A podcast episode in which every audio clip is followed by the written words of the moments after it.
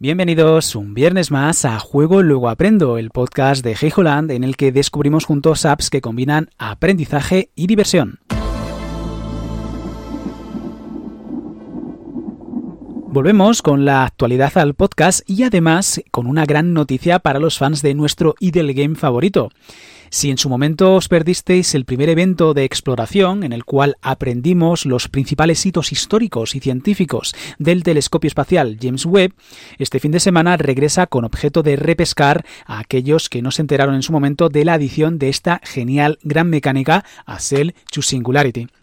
¿Y qué pasa con los que tuvimos la suerte de disfrutarlo en su momento? Bueno, pues resulta que han implementado una serie de mejoras en el árbol de exploración para que la progresión tenga más sentido y sea más justa.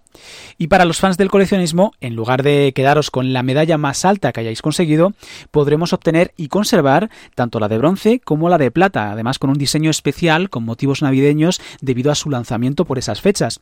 Y, por supuesto, pues la de oro, ¿vale?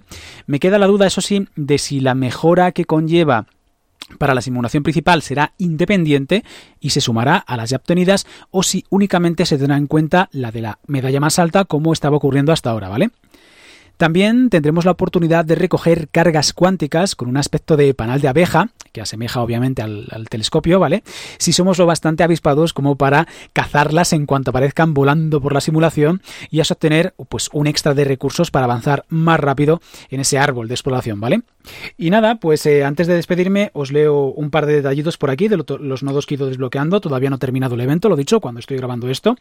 Telescopio terrestre. Los primeros observadores de estrellas lo hacían solo a simple vista. Los telescopios de aumento abrieron nuevos horizontes, desde simples mirillas de mano hasta observatorios en la cima de las montañas capaces de detectar longitudes de onda invisibles para el ser humano. Financiación. Las misiones espaciales tienen un historial de superar el presupuesto. Los costos son difíciles de predecir para un equipo único, nunca antes visto, y el progreso tecnológico rara vez es barato. Telescopio Hubble. En su lanzamiento, en 1990, el telescopio espacial Hubble, que lleva el nombre del astrónomo Edwin Hubble, fue el telescopio más potente jamás construido. Todavía en uso, nos ha proporcionado algunas de las imágenes más emblemáticas de galaxias lejanas y nebulosas espectaculares. Buscando exoplanetas. Eh, uno de los objetivos de Webb es descubrir nuevos planetas fuera de nuestro sistema solar, llamados exoplanetas. Estos biomas alienígenas pueden enseñarnos cómo se forman los planetas e incluso podríamos encontrar mundos que se parezcan al nuestro. Telescopio James Webb, el proyecto de la próxima generación de telescopios espaciales, dio origen al telescopio James Webb, una de las hazañas más ambiciosas de la ingeniería astronómica jamás realizada. Mejorando las bases establecidas por el Hubble, introdujo muchas innovaciones significativas.